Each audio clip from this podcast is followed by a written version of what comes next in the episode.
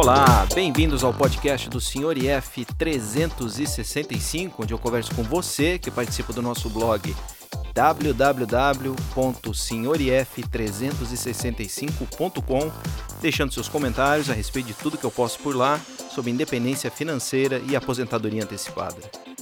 A cada novo episódio, eu trarei um convidado diferente que irá compartilhar um pouco da sua jornada em busca de um futuro financeiro mais tranquilo. Se você também deseja participar, basta escrever para senhorif365@gmail.com e eu vou ter o prazer de bater um papo via Skype e trazer a sua história aqui para o podcast.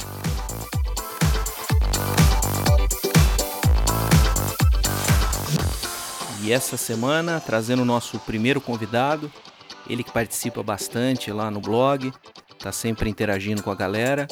Ele é o Luiz, também conhecido como o Sr. IF 365, está conversando com a gente aqui por Skype. Tudo bem, Luiz? Fala, Sr. IF. Tudo bem e você? Tudo tranquilo. Vem cá, é para chamar de Luiz ou chama você de Sr. IF? Porque eu sei que você gosta de manter uma certa descrição, manter um anonimato na internet. Prefere que eu chame você de Luiz ou de Sr. IF?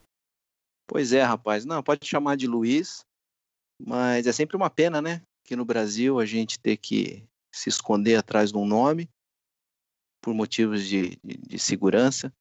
É, a vontade que eu tinha realmente é de poder reunir o pessoal, fazer eventos, esse tipo de coisa, mas não adianta. Todo mundo que está nessa, nessa corrida pela independência financeira, inevitavelmente está tá utilizando um apelido, está se escondendo atrás de um, de um computador, só por, por medo da violência do Brasil, né? Isso aí é uma, é uma tristeza o que a gente vive.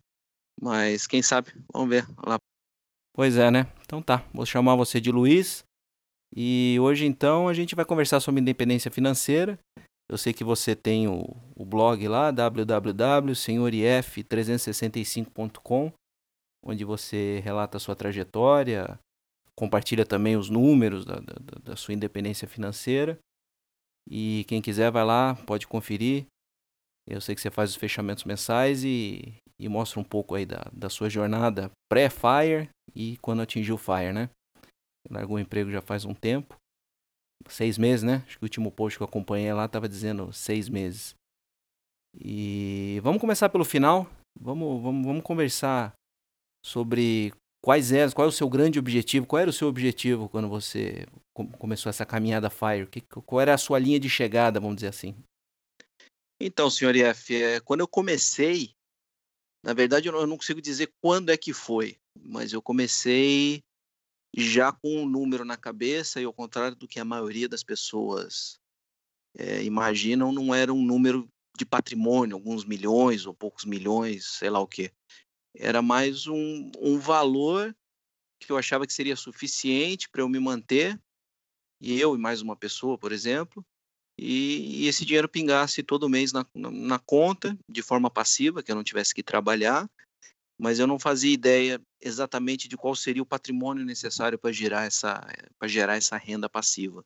Então eu não comecei com um número final, mas sim um número de renda passiva, que naquela época girava em torno de 15 mil reais. Eu imaginava que, acho que isso aí deve ser uns 4, 5 anos atrás, eu imaginava que 15 mil reais seria um valor aí que, que daria para viver, viver bem, não fazendo extravagância, obviamente, mas daria para levar a vida numa boa, pelo menos duas pessoas, e, e viajar, pagar as contas, pagar aluguel, e, e esse aí seria o, o, valor, realmente seria o meu, minha linha de chegada, vamos dizer assim. O dia que eu conseguisse gerar uma renda passiva de 15 mil reais, essa seria a minha linha de chegada.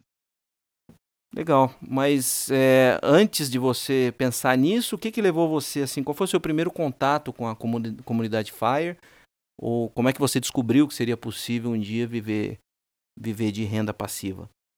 Então, como eu disse é, na, na, resposta anterior, acho que você não estava prestando muita atenção. É, não, não, teve assim um dia que eu acordei e falei, putz, eu não, não quero mais trabalhar, quero quero viver de renda. Uma coisa que foi acontecendo lentamente e conforme o, minha insatisfação foi crescendo, principalmente com, com, com, o emprego que eu tinha, é, eu comecei, como todo mundo, começa a procurar no Google soluções, né? E foi aí que eu, que eu topei com essa comunidade FIRE, de, de, de pessoas, principalmente no exterior, que vivem de, de, de, de, renda, vamos dizer assim. É um pouco diferente do que, do que eu faço hoje em dia, se viver de renda, mas que conseguem viver sem depender do trabalho. Alguns, obviamente, têm algum tipo de renda, mas no meu caso em específico, eu tinha um, um problema que a minha profissão era muito específica e eu não tinha também a possibilidade de trabalhar menos. Eu tinha que escolher ou eu trabalho o máximo que a empresa vai me explorar, ela vai me explorar o máximo que a, que a, que a lei permitir, ou eu vou estar desempregado. Eu não tinha essa possibilidade de, de dosar, foi uma, foi uma dificuldade que eu sempre encontrei, principalmente na, na, na transição, quando eu parei de trabalhar para a vida que eu levo hoje. Não foi, foi uma coisa muito abrupta, vamos dizer assim. É, não, não consegui reduzindo aos poucos, como eu acho, acredito que seja o ideal fazer. Do jeito que eu fiz, foi uma coisa muito de repente, mas é, posso dizer que não, não, não me arrependo nem um pouco. Então não teve um momento que, que, que deu um estalo. Foi aos poucos, eu estava tendo problema de saúde, eu relato lá no blog que, que às vezes eu tenho uns problemas aí de, de dor e que estava dificultando o meu trabalho. É, eu falei, eu tenho que achar uma saída. E essa saída foi independência financeira. Eu falei, ó, o pessoal está falando que com tanto de dinheiro investido eu consigo ter essa renda. Foi que eu comecei a imaginar quanto é que eu preciso para gerar esses 15 mil reais. E aí eu lembro que na época foram, acho que 3 milhões, quando, quando o Brasil ainda estava com juros um pouco mais altos. Falei, ah, com 3 milhões de reais investidos eu consigo eu consigo tirar essa renda. E aí eu comecei a trabalhar em cima desse, desse número. E hoje, felizmente, graças ao Brasil estar tá engrenando ou não, isso aí é discutível, né? É, deu para passar esse número com, com, com, tranquilidade e eu consigo uma renda aí maior que 15 mil reais que permite viver confortavelmente, reinvestir e, e, de certa forma eu acho que a longo prazo aí vai, vai, vai, dar certo. Mas como eu disse, então não teve um momento assim, um, estalo. Foi, foi acontecendo aos poucos. Não, tava prestando atenção sim. Você que pensa. Então, na sua opinião, qual seria a carteira ideal para viver para viver de renda? Que, que, da onde, como é que você estruturou os seus investimentos para conseguir tirar esses 15 mil? Agora você falou aí, está falando em, na média de 18 mil reais por mês. É, que tipo de investimentos que você, você faz para conseguir essa, essa renda aí de 15, 18 mil reais? Como é que está a sua carteira hoje? E que de, de forma que esse dinheiro entra para você é, todo mês? É mensal? Entra esporadicamente? Como é que funciona? Como é que você consegue fazer o, o seu planejamento e como é que está essa carteira? Então, quando eu comecei é, nessa caminhada rumo à independência financeira, que eu já tinha um, um, número, uma renda passiva que eu queria que fosse gerada, eu topei com o blog do Viver de Renda.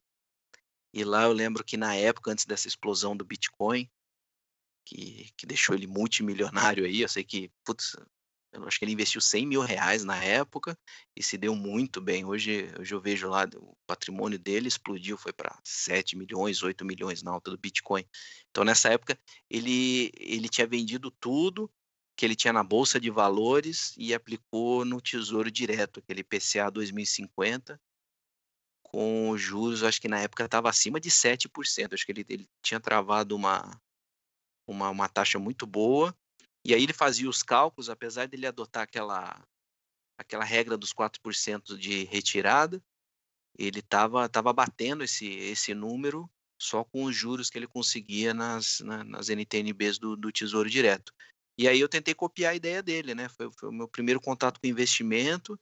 É, na época dizia-se que era o investimento mais seguro a longuíssimo prazo, e de certa forma é, não, não vamos mentir mas tem os seus problemas.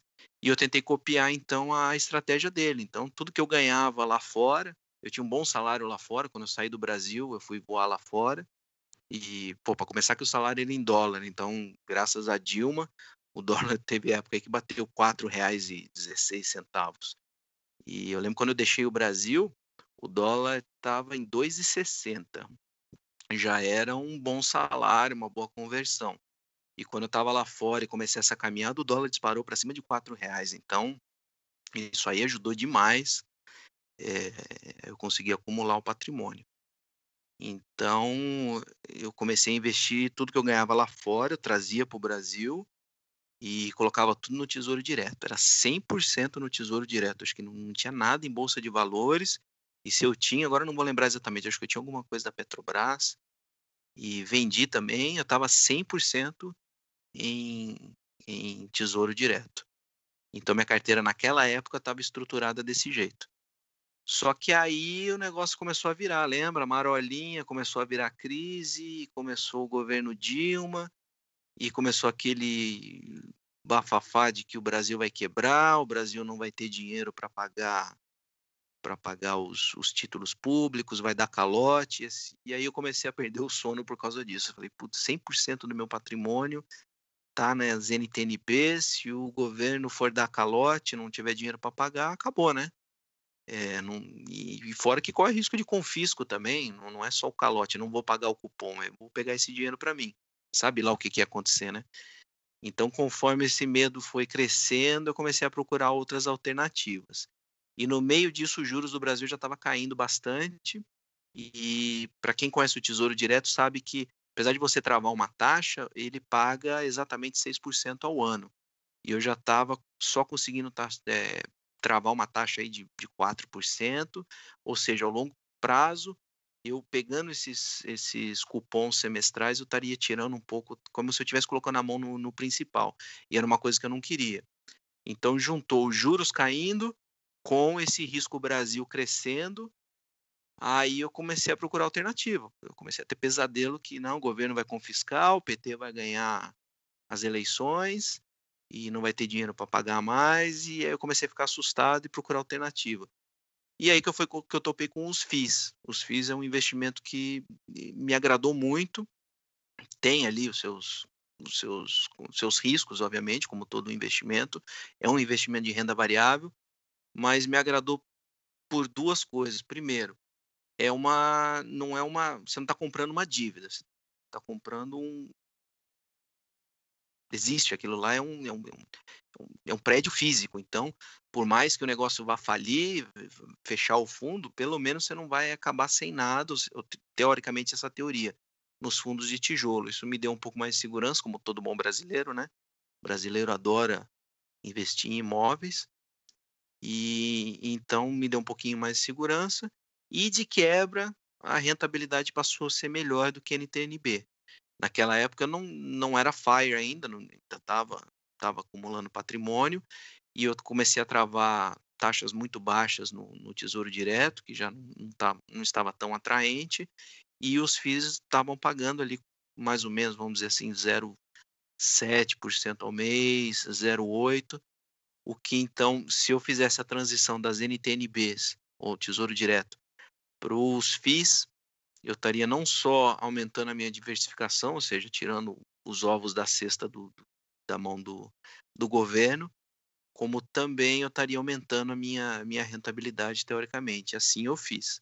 Na época foi uma decisão que me pareceu acertada. Fiz de maneira brusca, coisa que eu não recomendo para ninguém. Eu, eu, vendi coisa assim de, acho que, putz, um milhão e meio em, em tesouro. Demorou lá três dias para cair na conta da, da corretora. E depois eu comecei a fazer uns investimentos em, em FIIs. Comprei tudo em papel, foi quase tudo de uma vez. Eu devo ter feito isso em menos de uma semana. Comecei numa segunda-feira, foi acabar lá para quinta-feira, comprando tudo que dava para comprar, o que eu tinha na, na minha lista que eu queria comprar. E foi de maneira bem brusca. Hoje eu estou, de certa forma, satisfeito com, com a minha decisão, mas os juros continuaram caindo, coisa que naquela época o pessoal falava: ah, o Brasil nunca vai ser o país dos juros baixos. Mas o mundo está virando um, um, mundo de juros baixos tá, e está arrastando o Brasil, né? Então, com essa tendência de queda, devido à marcação a mercado, o valor do tesouro direto do título público disparou, né?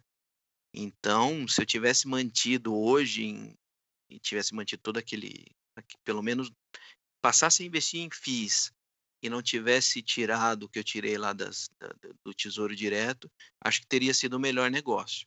mas não, não, não dá para saber, né? A gente fica tentando adivinhar o futuro, tenta tomar as decisões da melhor maneira possível com a informação que a gente tem naquela época, e, e melhor é não. Até olha para trás para aprender com os erros, mas não adianta, né? A gente não consegue prever o futuro. Então hoje eu durmo bem mais tranquilo sabendo que eu estou diversificado em. Acho que eu tenho hoje 32 fundos, fundos imobiliários. Tenho um pouco, uma parte ainda no, no, no Tesouro Direto, vai ficar lá, não pretendo mexer, mas o alicerce mesmo da minha, da minha independência financeira é, são os FIIs. A maior parte da minha renda lá, para quem acompanha no blog, vem, vem tudo de FIIs. Ah, entendi. E essa carteira, você pretende manter ela hoje do jeito que está? Ou você ainda pretende fazer ajustes? Tem outros investimentos que você também tem tem tá, tá de olho? Você recebe algum outro tipo de, de, de, de rendimento de alguma outra, outra posição? Como é que. Quais, qual, qual é o resto da sua carteira? Só FIIs e Tesouro Direto ou tem mais alguma coisa? Não, não. Eu ainda tenho. Recebo um aluguel de uma casa. Eu tinha uma casa aqui que eu, que eu, que eu construí aqui no, no Brasil.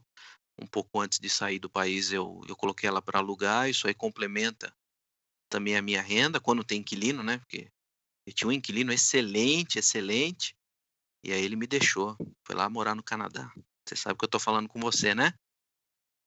E aí ele saiu, essa casa ficou parada, eu acho que oito meses. Oito meses eu não só parei de receber rendimento, como também passei a pagar imposto, arcar com o valor do condomínio.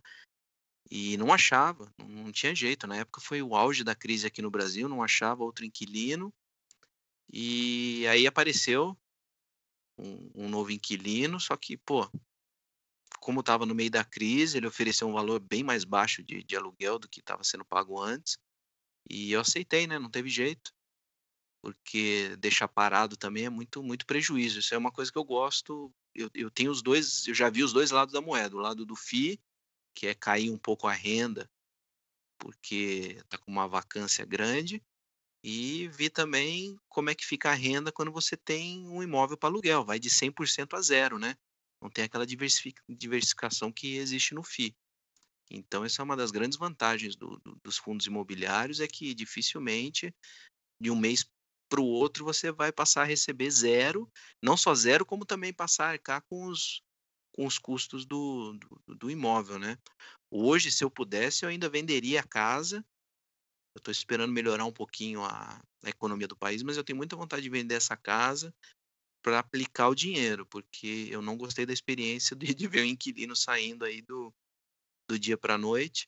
Apesar, obviamente, estar tá cumprindo o contrato, avisa com um mês de antecedência, mas dependendo da época do ano ou da, da situação do país, vamos dizer assim, é, não tem jeito, achar outro inquilino demora, ainda mais para esse tipo de, de ativo. Então, eu também recebo aluguel, conforme eu disse, e tenho outras fontes de renda, um pouquinho, eu recebo um pouquinho no exterior, eu passei a, a diversificar no, no exterior também, principalmente por medo dessa, desse, ah, do governo em geral, do, do, do rumo que o país está tomando. É, eu passei a investir lá no exterior, eu sei que escrevi alguns posts a respeito disso, mas basicamente eu mantenho aí 15% hoje do meu patrimônio investido no, no mercado americano, o que está investido lá, mas não, não, gera dividendos, né? Gera um pouquinho de renda passiva ali a cada três meses, que é quando os fundos imobiliários de lá pagam também. Tem um fundo de, de, título, de títulos públicos americano e também tem o fundo de, de ações mas isso aí não é o não é o grosso da minha renda passiva. Realmente a renda passiva hoje é o Tesouro Direto, cupons semestrais, o FI que paga todo mês ali certinho, há algumas ações no Brasil também, Itaú, é, Unibanco e vamos, Taesa também dá, paga com certa regularidade.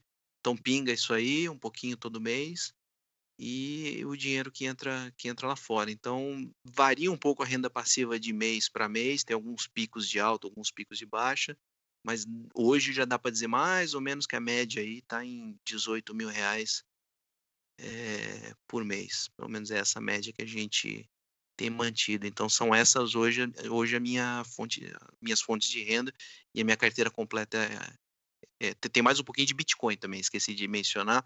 O pessoal fala Bitcoin não é investimento, mas eu tenho um Bitcoin que eu comentei lá no blog, Bitcoin para chamar de meu e esse aí eu vou morrer abraçado. Esse eu não vendo, nem que chegue a um milhão de reais. Esse aí vai ficar comigo, porque eu sou entusiasta do Bitcoin. Eu gosto, eu tenho raiva do governo, né? Não adianta. Acho que todo mundo, todo investidor vê o governo como seu maior inimigo. E o Bitcoin é uma coisa fantástica, né? Você consegue é você e a outra pessoa ali do outro lado fazendo uma transação que não pode ser rastreada, não envolve governo, não envolve política, é, é, é, puro libertarianismo, vamos dizer assim. Então, eu sou apaixonado pelo Bitcoin, eu comprei um Bitcoin e eu vou manter esse aí na minha carteira, apesar de eu contabilizar como patrimônio. É, ele não gera renda passiva, obviamente, mas esse aí vai ficar comigo, que eu quero pagar para ver o que, que vai acontecer. Se acontecer metade do que o pessoal aí faz de previsão para o Bitcoin, já vai estar tá de bom tamanho. Eu, infelizmente, eu não aproveitei aquela maré que, que teve aí, que o pessoal comprou Bitcoin baratíssimo e hoje está valendo aí, está batendo 15 mil reais, né? Eu preciso olhar aqui, não lembro. Mas eu não, não obviamente, eu não, não, não formei patrimônio em cima do Bitcoin. Mas ele vai ficar comigo, esse aí não sai. Então, basicamente, minha, minha carteira é toda essa. Quem tiver curiosidade, entra lá no blog que eu faço com, eu mostro com detalhe não só a carteira, eu faço fechamentos mensais, né? Quem acompanha, eu não só mostro a carteira do que está sendo investido, os reinvestimentos que eu faço, mas também a renda passiva mês a mês, de onde que está vindo, está tudo, tudo detalhado lá para quem quiser ter mais detalhe. E Luiz, vem cá, e, e besteira com dinheiro? Você já fez besteira com dinheiro? Qual foi o seu maior arrependimento financeiro ou prejuízo que você já teve porque você fez uma besteira com o seu dinheiro? Besteira com dinheiro. Então, besteira, besteira, eu não vou dizer que foi besteira, mas eu cometi grandes erros, principalmente quando eu era jovem, de deixar o, o estilo de vida ir inflacionando conforme eu ia melhorando de vida. Ou seja, felizmente eu tinha uma, uma, uma carreira aí que, apesar de não ser meteórica, não vou chamar de carreira meteórica, mas eu consegui chegar onde eu, eu desejava e ir muito além do que eu pensava que poderia chegar. E, e conforme isso foi acontecendo, eu sem perceber fui entrando naquela corrida dos ratos e deixando meu, meu estilo de vida inflacionar de maneira absurda.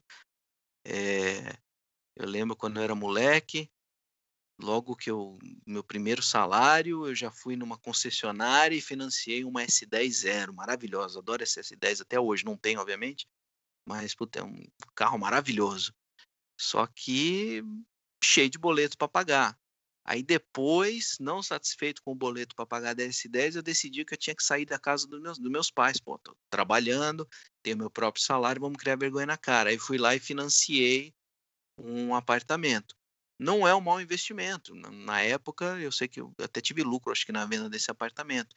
Mas não precisava financiar, entendeu? Era, podia estar juntando dinheiro, pagava à vista, teria ganho muito mais dinheiro nesse, nesse apartamento. Mas comprei esse apartamento, depois, ainda decidi, depois de já casado, é, comprei um. Comprei não, construí essa casa hoje que, que tá lá para alugar. Só que, pô, não precisava ser uma casa desse tamanho, entendeu? Fui lá e construí uma baita de uma casa. Felizmente eu não caí na furada de colocar piscina, mas mesmo assim, pô, eu, eu não, não precisava, entendeu? É questão de ir inflacionando, inflacionando, inflacionando a vida e você não percebe. Então você passa a trabalhar para cobrir os gastos, não guarda dinheiro. Eu nunca fui uma pessoa que, que tive dívidas, vamos dizer assim. Tá, eu tinha o boleto, nunca atrasei nada, sempre paguei minhas dívidas em dia, nunca ficava no negativo, até guardava sempre um, um dinheirinho, mas foi um erro enorme deixar o, o padrão de vida inflacionar. Se eu tivesse desde o começo essa ideia de que era possível guardar dinheiro, é, investir e um dia viver de renda, acho que eu teria atingido essa, essa independência financeira é, bem mais cedo, viu? No mínimo aí uns cinco anos mais cedo eu chutaria por, por baixo, porque hoje eu olho para trás e falei, nossa, como eu desperdicei dinheiro com esse com o estilo de vida, quanta coisa não precisava. Então, não diria que esse foi, não diria que eu tive um erro assim que pô, perdi um monte de dinheiro, não. É, foi realmente ao longo dos anos deixar o padrão de vida inflacionando sem necessidade e, e poderia ter atingido a independência financeira bem mais cedo se eu não tivesse feito isso. E o controle financeiro, como é que você faz, ô Luiz? Você é daqueles que gostam de planilha, anota gastos, como é que ou deixa o negócio correr solto? Como é que você faz esse esse acompanhamento da, da, da sua vida da sua vida financeira? Então, senhor F, quem acompanha lá no blog já deve ter notado que eu adoro planilhas, sou viciado por planilhas. Na verdade, eu tenho uma comigo que ela já deve ter aí mais de 15 anos, é uma planilha Frankenstein que eu chamo. Só eu que entendo, não adianta, eu fui, fui fazendo remendo, remendo, remendo. Mas é uma coisa que eu precisava até controlar mais. Eu abro ela todo santo dia para dar uma olhada. Ela atualiza automaticamente. Eu descobri como é que faz lá no Google para puxar o preço dos ativos. Então a maior parte dela faz a atualização automaticamente. Aí eu dou sempre aquela olhada no, no patrimônio, quanto é que variou o patrimônio em dólar e tal. Então eu faço um acompanhamento bem detalhado. Na época que eu estava tava ainda tentando conquistar a independência financeira, eu tinha uma parte que fazia projeções, quando é que eu vou atingir os 3 milhões, com base na regra dos 4%, com, com o próprio rendimento dos FIIs, então fazia um monte de previsão, coisa que não precisa, entendeu? É, querer complicar uma coisa que não, não, não precisa ser complicada.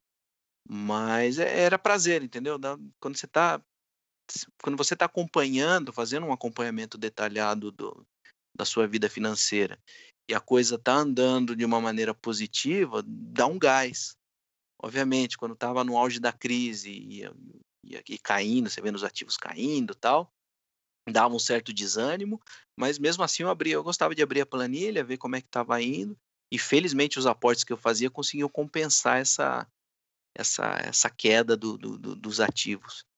Mas eu acho importante sim fazer um acompanhamento detalhado do, da, da sua vida financeira. Não, não dá para deixar correr solto. Se você não acompanha, você não, primeiro, não vai ter motivação e segundo, não vai saber se você está dando certo a sua estratégia, né? E outra coisa que eu faço também, que eu anoto tudo, tudo, tudo que eu gasto. Se é centavo, outro dia eu fui ali, parei no, no estacionamento e tinha um guardador de carro, dei para ele lá 25 centavos. E aí vão me chamar de pão duro agora. Mas 25 centavos tá bom, o cara não fez nada, né? Eu adoro um guardador de carro. E dei 25 centavos para ele, fui lá e já, já anotei no, no aplicativo. Tem um aplicativozinho lá e eu anoto tudo, tudo que sai.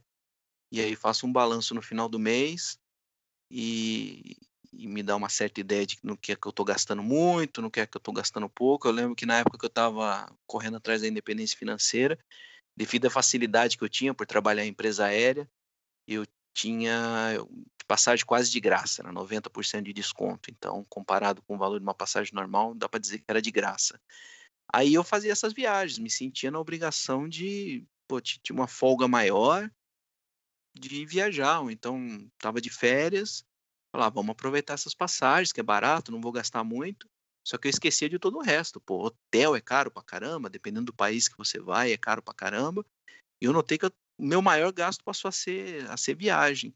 Ou seja, como eu não estava muito satisfeito com, com, a minha situação no país que eu estava morando, lá no Oriente Médio, estava trabalhando lá no Oriente Médio na época, eu tentava compensar isso com viagens. Isso aí começou a pesar demais no orçamento. E aquela coisa, né? Quando você está viajando, é, tudo é desculpa para gastar. Fala, não, é férias, estou viajando, então não vamos ficar, ficar controlando, não. E, e nessa aí tava tirando, como era folga, né? Tava viajando tem folga, tava tirando aí férias mês sim, mês não, indo viajar mês sim, mês não. Isso aí tava corroendo o, a minha, como é que é, as minhas perspectivas de independência financeira de forma absurda.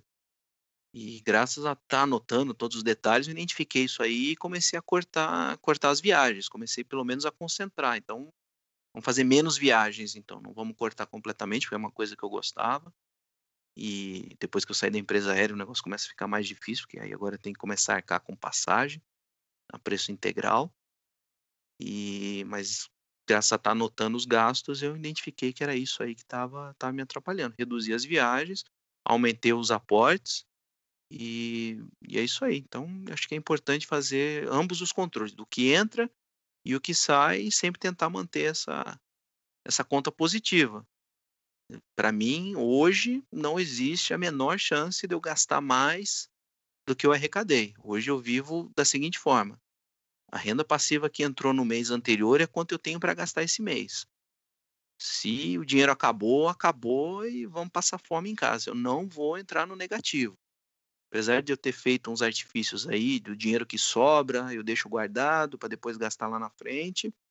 É, ao contrário do que o governo faz, com o, senhor, com o Luiz aqui não, não tem isso não. Eu vou, eu vou fazer de tudo para essa conta sempre fechar no, no positivo, principalmente porque a brincadeira agora virou séria, porque agora você não pode também é, abrir o bolso e, e, deixar correr solto, porque independência financeira não é um, não é um plano para 5, 6 anos, é um, é um plano eu pretendo aí pelo menos viver mais uns 30, 40 anos com, com esse patrimônio. Então tem que acompanhar de perto os gastos, controlar e não deixar correr solto, né? Porque eu parei de trabalhar, acumulei um patrimônio milionário que agora vamos começar a viver como milionário. Pelo contrário, meu padrão de vida caiu demais comparado com o que eu tinha quando trabalhava. Tinha um, tinha um salário muito bom se eu gastei mais naquele mês, ah, mês que vem vai entrar mais dinheiro sem problema nenhum. Agora a brincadeira virou séria, né? Então é importante fazer esse acompanhamento. Ô Luiz, vem cá e voltando um pouquinho ali na, na parte de investimentos e da sua carteira, quando você falou que você fez aquela transição do Tesouro Direto para os FIIs, você transferiu aí, acho que você falou um milhão e meio de reais em uma semana do Tesouro Direto para os FIIs, como é que você escolheu esses papéis? É, você estudou um por um? Você falou que tem 32 FIIs em carteira. Você estudou um por um? Como é que você fez essa. Como é que você escolheu esses papéis? Qual foi a sua estratégia? Você estudou mesmo? Porque tem, algum, tem, tem um pessoal que fala que 32 papéis é impossível de acompanhar. É uma carteira muito, muito diversificada também. O investidor vai ficar só observando o que, que acontece e não tem como acompanhar. Como é que você fez essa escolha de papéis? Então, senhor F, na época na época não, ainda hoje eu não tenho esse. O pessoal acha que eu, que eu sou um gênio das finanças, mas muito pelo contrário, eu não tenho conhecimento nenhum para fazer um. para avaliar o balanço de uma empresa, das ações, ou então avaliar um, um fundo imobiliário aí em detalhes. O que, que eu fiz? Eu usei o conhecimento de outras pessoas que, teoricamente, deveriam ser experts em fundos imobiliários. Eu pesquisei muito naquele site Clube FI, é, tem um fórum lá de pessoas muito boas, que inclusive são palestrantes. Eles, eles alguns montam algumas carteiras, comentam a, a, a, alguns papéis. E aí eu comecei a ler tudo que tinha lá, comecei a anotar quais eram os FIIs mais comentados positivamente, quais são aqueles que Alguns achavam que eram bons, outros eram ruins. E comecei a fazer uma lista dos FIIs que todo mundo falava bom, falava bem. Os FIIs que eram consenso entre os participantes ali. Então, tem alguns FIIs ali que ninguém fala mal. Tem outros que o pessoal fica meio dividido. 50% acho que é bom, outros 50% acho que é furada. Então, qualquer FII que o pessoal começou a levantar, lebre, que poderia dar problema, eu já fui lá e risquei acabei ficando só com os FIIs que eram que eram consenso. E aí, com base nisso, eu comecei a montar uma carteira mais ou menos é, por setores. Então, tem setor hospitalar, setor de lajes, setor de shoppings.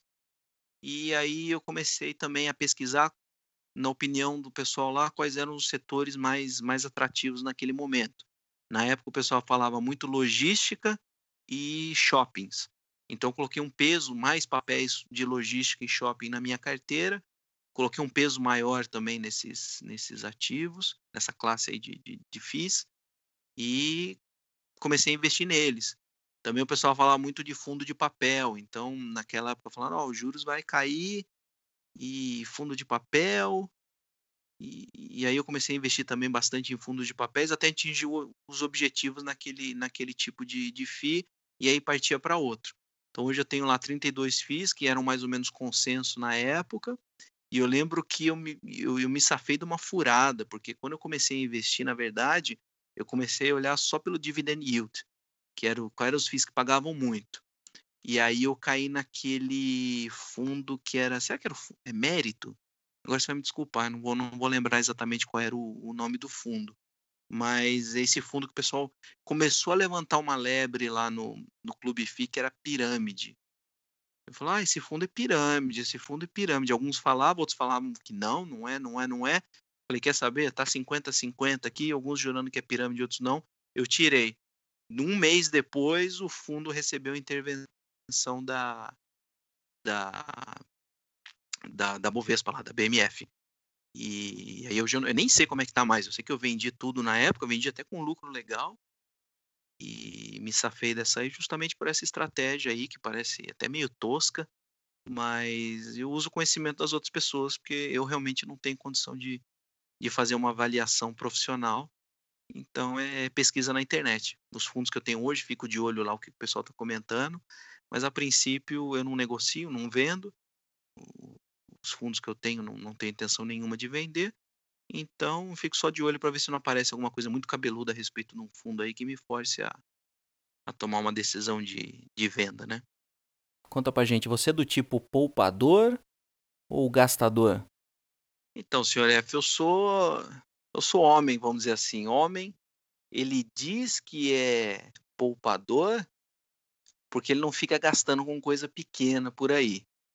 Agora, homem também, quando dá para gastar, é com coisa grande, né? Eu tenho amigo que compra barco, compra carrão, compra não sei o quê. Então, quando compara homem com mulher, falando, ah, a mulher fica gastando todo o tempo com as coisas dela tal.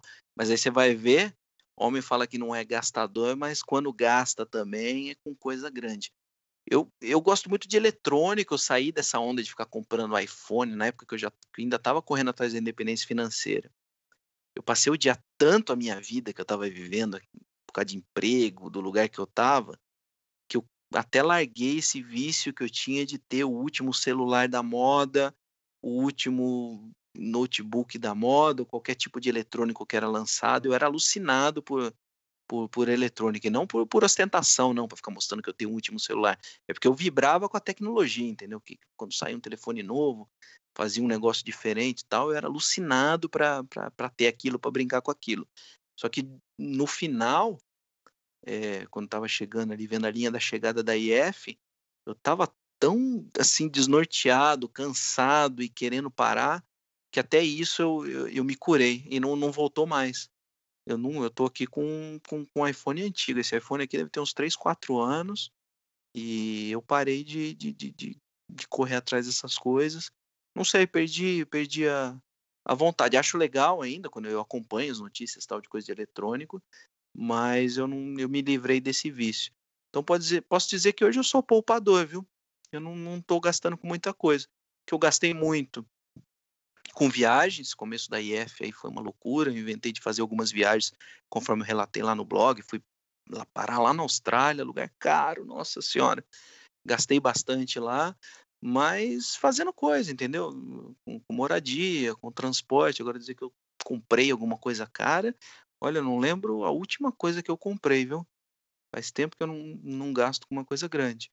Então, depois que eu saí de lá, ainda estou tendo uns gastos aí que são esporádicos e, e não previstos, com umas coisas aí que, que não estavam no, nos planos mas depois que, que, entrar no eixo, eu tô achando que meus gastos mesmo ainda vão ser com viagem. Eu tenho, eu tenho a intenção de, depois que eu resolver minha vida aqui no Brasil e resolver também a situação da senhorita IF, e a gente puder começar a viajar, eu acho que ainda vou fazer uns gastos aí com, com viagem, é o que, é o que eu gosto de gastar hoje. Então, nesse sentido, eu preciso aprender a viajar barato. Eu estou viajando muito caro e eu quero, quero começar a viajar um pouquinho mais barato. E eu não faço extravagância, mas é o, é o, tipo de viagem. Eu sou daquele tipo de pessoa que tem que planejar tudo antes de sair, tá tudo certo, e isso começa hum, pouca flexibilidade, entendeu? Eu precisava ser um pouco mais flexível e começar, né, não sei, viajar mais barato. Isso é uma coisa que eu tenho que melhorar. Então, gasto por enquanto vai ser esse. Não tenho plano de gastar com carro, com comprar outro imóvel, não tenho plano de nada disso. Então, acho que no geral posso dizer que eu sou poupador. Não tô, não tô gastador, não. E falando em gastar, então, como é que, como é que você, o que, que você pretende fazer com o seu patrimônio? É, você colocou nas contas que você pretende gastar ele ao longo da vida ou pretende deixar a herança para os filhos, para a família? É, como é que você pretende gastar o, o, o patrimônio acumulado? Então, é, a minha estratégia é que eu nunca precise colocar a mão diretamente no, no patrimônio. Então, imagino que se tudo der certo, quando eu for dessa para uma melhor, deve sobrar um, um dinheirinho aí para distribuir pela família. É, não tenho filho para deixar herança por enquanto, vai saber, né? Mas é, eu acho que vai sobrar uma herança. O que eu, o que eu aceito, vamos dizer assim, eu, eu já falei, eu não vou gastar mais do que eu, do que eu ganhei no mês passado em renda passiva. Isso aí já está martelo batido. Só que a gente não sabe o futuro, não sabe como é que vai ficar a inflação do país, por exemplo. Então eu meio que aceito que o patrimônio vai ser sim corroído ao longo dessas três ou quatro décadas, aí, se eu tiver sorte. Então, apesar de eu fazer um, eu tenho lá, está descrito no blog, ter uma estratégia de reinvestimento para tentar compensar a inflação, apesar dessa estratégia, eu ainda aceito que o patrimônio seja corroído ao longo desse tempo que eu não aceito é eu ter que diretamente tirar dinheiro de lá para os gastos do cotidiano, obviamente. Parecer uma emergência, sei lá, ter que fazer uma cirurgia, vai saber, né? Essas coisas que aparecem na vida. Aí não tem jeito.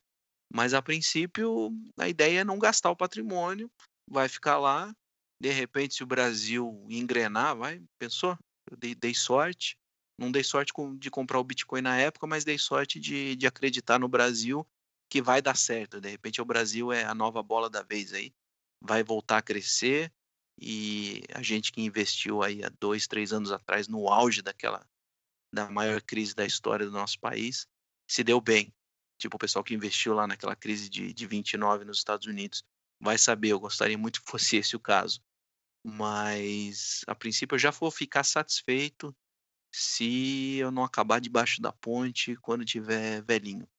Então, eu até brinco lá no site, que o site lá não, não tem propaganda, é, não pede doação, mas eu falei, eu vou passar a aceitar doação se lá no final meus planos eram errados e eu estiver debaixo da ponte. Aí eu vou começar a pegar doação do pessoal. Mas a princípio, então, a ideia é que o patrimônio dure, dure até o final da vida e que fique aí um, uma herança, principalmente, vamos dizer, para a senhorita IF e continuar vivendo, obviamente. Ela é bem mais jovem que eu e, sei lá, se meus pais tiverem. Acho que aí, aí não, né? Aí é ruim, tô falando besteira aqui. O ideal é que os, os pais vão primeiro, depois o filho. Mas o que sobrar de, vai, vai, vai ser distribuído de herança. Se, se, se não acabar no, antes do final da vida, já está de bom tamanho. Então, a ideia, a ideia é essa. Ô Luiz, e vem cá. Você acha que vale a pena sacrificar o presente em prol de um futuro que você nem sabe se vai acontecer? É, como, é que, como é que você vê isso aí? Você que praticamente já cruzou a linha de chegada, você acha que valeu a pena esse sacrifício todo para chegar onde chegou? Ou se, como o, pessoal, como o pessoal diz aí, tudo em moderação é melhor? Então, a senhor F, Hoje eu diria que valeu a pena, porque já cruzou a linha de chegada, falou, ufa, graças a Deus isso tudo acabou. Mas não sei, eu estava num ponto, antes de, de, de, largar o emprego agora em, em janeiro, que eu falei, ou eu largo, ou eu chego lá, ou eu vou morrer tentando. E eu diria que eu estava no caminho de morrer tentando, porque eu estava completamente estressado, Parece que quando você começa a ver a luz no fim do túnel é pior.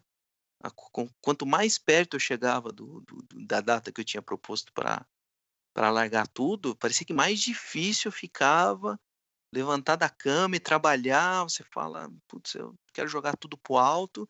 E foi o que aconteceu, né? Quem acompanhou a história desde o começo, é, lá no blog, eu, eu, se eu tivesse seguido a data original de que eu ia largar meu emprego, eu, estaria hoje, no dia que eu estou gravando essa entrevista aqui, eu ainda estaria trabalhando, porque eu tinha colocado a data 16 de maio de 2019, agora, maio agora, que eu ia dar o meu aviso, avisar que eu ia sair da empresa, e eu teria que cumprir um aviso prévio de três meses. E lá fora era o contratual é aviso prévio de três meses. Então eu estaria trabalhando até hoje. E eu estava num ponto de estresse, virou um negócio físico, entendeu? O problema passou a ser físico. Não dormia mais à noite, é, dor de cabeça que durava três, quatro semanas e não passava. É, uns sintomas assim que estava acabando comigo. Falei, eu vou ter um piripaque antes de, de, de, chegar. Foi um dia que deu a louca, eu estava tava deitado na cama e virei para a senhorita e falei, ó, segunda-feira, na verdade domingo, lá no, Oriente Médio, curiosidade, a semana começa no domingo, então final de semana lá é sexta e sábado. Domingo começa a semana. Falei, ó, domingo agora eu vou lá pedir demissão. Ela, é, você tá brincando, porque eu ficava falando isso o tempo todo. Falei, não, agora não aguento mais. Eu tava num estado deplorável. Não aguentava mais. Falei, ó, tô, tô jogando a toalha. Até o nome do post que eu escrevi lá no, no blog. Falei, segunda-feira, é, domingo, eu tô indo lá entregar minha demissão. E assim eu fiz e não me arrependo, viu? Não me arrependo.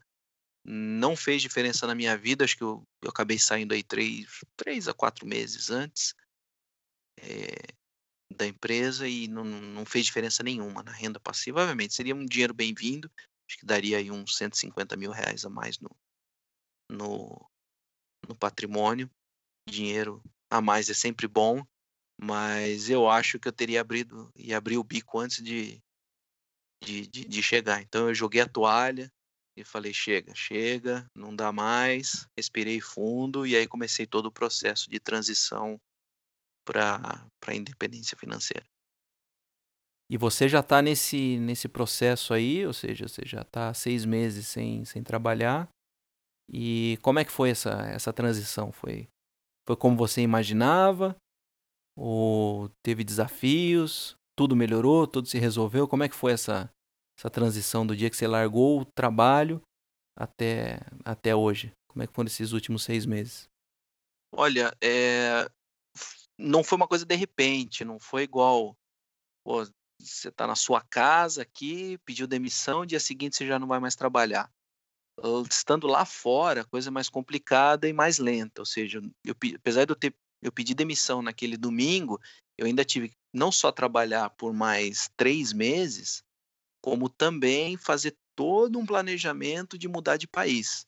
Ou seja, sair de lá e voltar aqui para o Brasil, que nem era o plano original. Eu tinha outros planos, que era sair de lá e morar lá em Bali, na Indonésia, coisa que acabou não dando muito certo. Mas então não foi como eu imaginava e nem como eu vejo algumas pessoas aí que, principalmente em, em blog americano, relatam que é do dia para a noite, meio que tudo, tudo mudou. Não, eu continuei trabalhando normalmente, porque eu tinha mais três meses, é, não podia fazer nenhuma besteira, obviamente, no serviço, de simplesmente desaparecer. E mesmo depois que eu fiz o meu último voo, ainda foi um perrengue, porque eu tinha que sair do país, a documentação é super complicada, o processo é complicado. Eu só fui respirar o dia que eu coloquei o pé aqui no Brasil, no meu primeiro dia, que aí eu acordei energizado, não sei porquê. Acho que foi o dia que eu, a primeira manhã que eu acordei aqui no Brasil, que deu realmente aquela sensação de que, de que eu cheguei lá. Nossa, eu acho que eu acordei por causa do fuso horário. Eu acordei 5 da manhã, 6 da manhã, coloquei o tênis, já fui caminhar no parque comecei vida nova, entendeu? Aquele dia assim eu, eu lembro, eu não sei que dia que é, não marquei esse dia, mas eu lembro que foi aquele dia que eu respirei e falei, putz, é, foi um realizei um sonho. Finalmente eu, eu cheguei lá. Então, talvez para outras pessoas, se você já mora, você, já, você vai simplesmente largar o emprego e voltar para casa onde você já mora, tal, seja uma coisa mais mais brusca assim e, e mais memorável. No meu caso foi uma transição bem lenta e, e, e não aconteceu de repente. Aí depois que eu voltei para o Brasil, ainda fiquei um tempo aqui, e aí eu insisti em voltar lá para Bali, e foi quando a coisa começou a não dar certo completamente, porque não sei o que, é que aconteceu, foi, foi um péssimo planejamento. É, estando lá, decidi que, como a Austrália ali do lado, sempre quis conhecer a Austrália, vou lá para a Austrália também. E foi uma viagem maravilhosa, maravilhosa. Olha, é o lugar que eu mais. Eu, via, graças a Deus tive a oportunidade de viajar bastante. Eu fiquei impressionado com o que eu vi lá na Austrália, em termos de, de, de país, de qualidade de vida. eu falei, nossa, que lugar, viu? Se eu pudesse escolher qualquer lugar do mundo para nascer, ia ser ali na Austrália.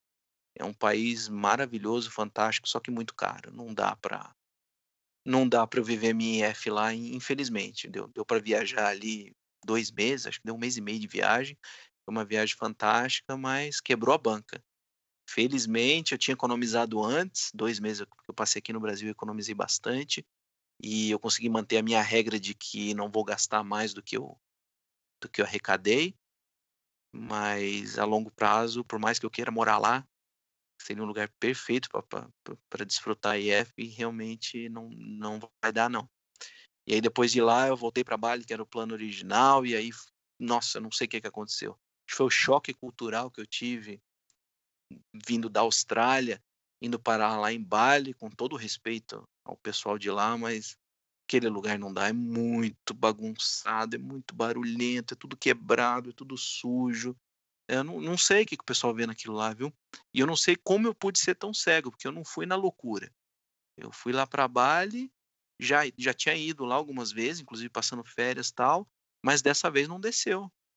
E aí eu ainda insisti, que eu falei, ah, vou ficar aqui em Bali, mas aí quando eu fui procurar casa para alugar, que eu falei, ah, beleza, isso aqui não parecia uma favelinha.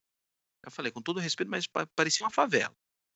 E, e eu falei, então, tá bom, eu vou aguentar isso aqui, vou pegar uma casa perto da praia, aí eu vou da praia para casa, da casa para o supermercado, do supermercado para praia. Não vou ficar rodando por aqui, vou ficar até o final do ano, que era o planejado. Mas aí, a hora que eu comecei a olhar preço de aluguel, o pessoal queria 2 mil dólares para começar a conversar por mês. Não, aí eu falei, ah, não dá. Vou pagar 8 mil reais. Na época o dólar estava 4 reais. Falei, não vou pagar 8 mil reais para morar na, numa favela, vamos dizer assim, não vale a pena. Aí eu comecei a. Falei, ah, o que, que eu alugo com 8 mil reais no Brasil? Ah, no Brasil eu alugo uma casa que viera de São Lourenço, vamos dizer assim, né? Um lugar maravilhoso. Ou então, se eu for para o interior do país, eu alugo um castelo com um rei dentro para me servir café. Então, eu falei, ah, o custo-benefício, a gente tem que. Infelizmente, eu tive que cair na real. Eu vivia muito no mundo da fantasia, meu salário era muito alto lá quando eu estava trabalhando no exterior. Então eu gastava assim, entrava no supermercado, não olhava preço, não olhava nada, ia fazer viagem, não olhava nada, ia, ia só gastando. E eu tive que cair na real, começar a dar valor ao dinheiro, né? Então, eu falei, pô, 8 mil reais para morar aqui não dá, não, a conta não fecha. E aí eu mudei todo o plano de repente, eu falei, putz, agora eu vou voltar para o Brasil, tem que trazer a senhorita IF para cá, ela está lá na Indonésia ainda, estamos correndo atrás da papelada, isso é uma história que eu tenho, tenho postado de vez em quando no, no blog lá, é um drama da vida particular, mas aí mudei os planos, voltei para o Brasil, vou ficar aqui pelo menos até o final do ano e aí começar começar a ver esse negócio aí de Portugal. Mas Portugal eu não quero cometer o mesmo erro que é ir lá e pagar para ver. Eu quero primeiro ir lá, ver qual é de Portugal, vou como turista, dar uma pesquisada nos lugares, ver exatamente qual é esse custo de vida, porque fica todo mundo falando Portugal é barato, Portugal é barato, mas é em euro, né? Tudo que é, não tem nada barato em euro, vamos dizer assim. Então, ver realmente qual é o tipo de vida que dá para levar lá com, com, essa renda que eu tenho aqui e, e, e estudar bem o, o lugar lá, ver se eu me adapto, porque eu não quero cometer esse erro de novo. Porque tá saindo caro esse erro, essa mudança de plano que eu fiz aí. Não é simplesmente, ah, não vou para lá, vou voltar para o Brasil, não. Tem plano de saúde, tem passagem aérea, tem documentação da senhora ITF, então tem, um, tem, tem uma série de coisas aí que eu meio que joguei dinheiro no lixo nessa transição e não quero cometer o mesmo erro. Muito bem, Luiz, tá, tá ficando meio longo o podcast aqui. Vamos para a última pergunta.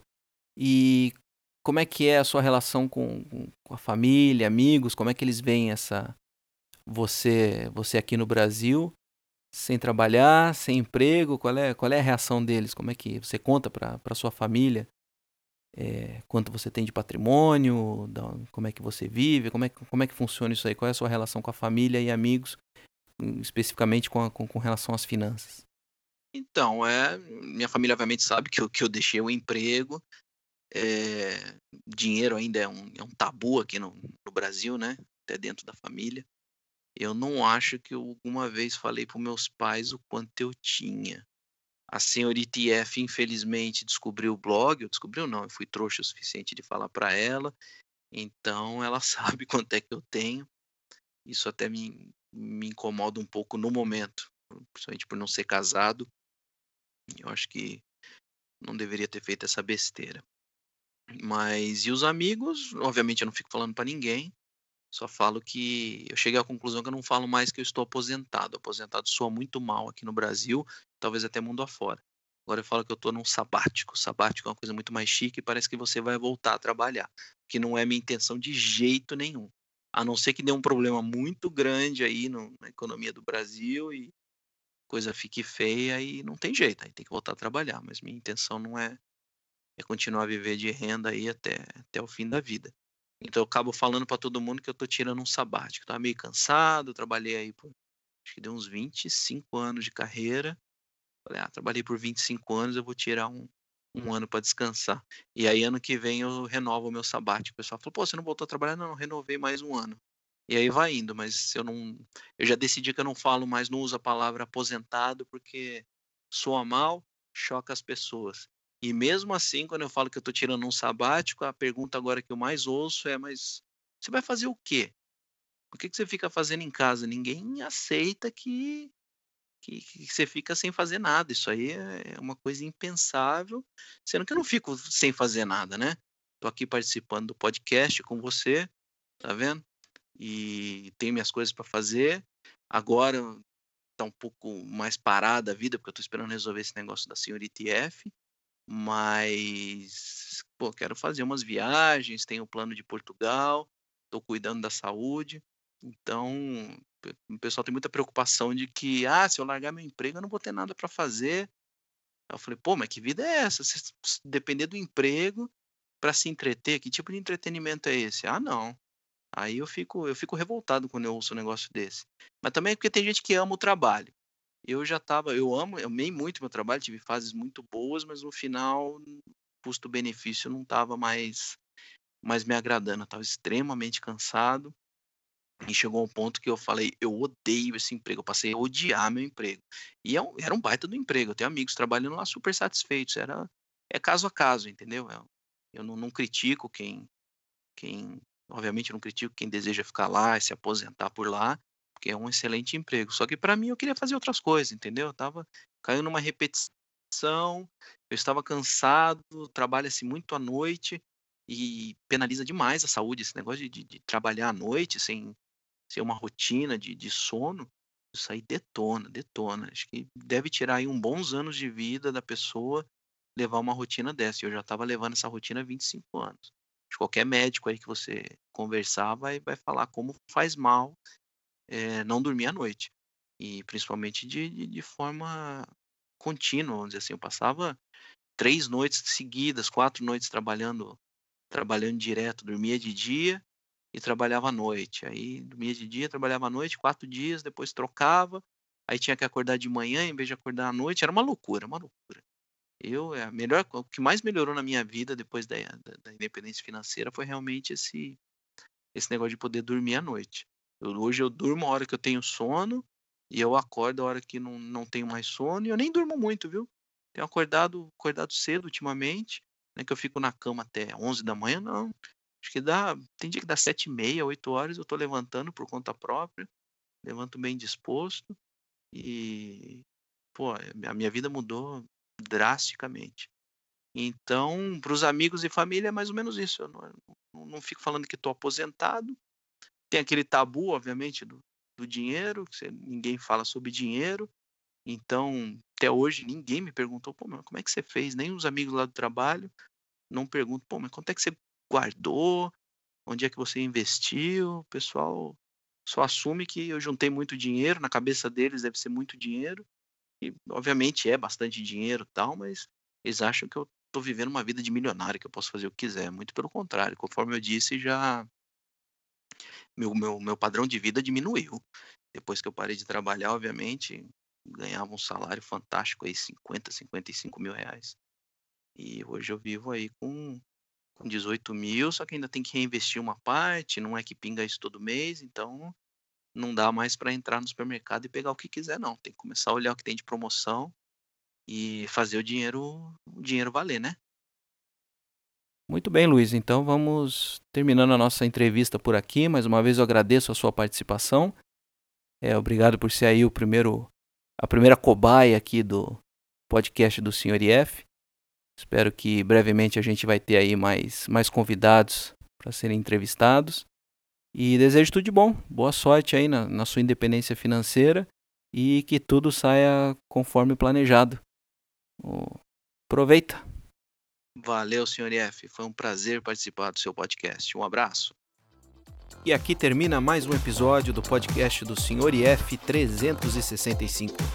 Você pode encontrar mais informações sobre esse e outros episódios, ou então participar da conversa deixando seus comentários e sugestões lá no blog www.senhorif365.com. Até a próxima! Tchau!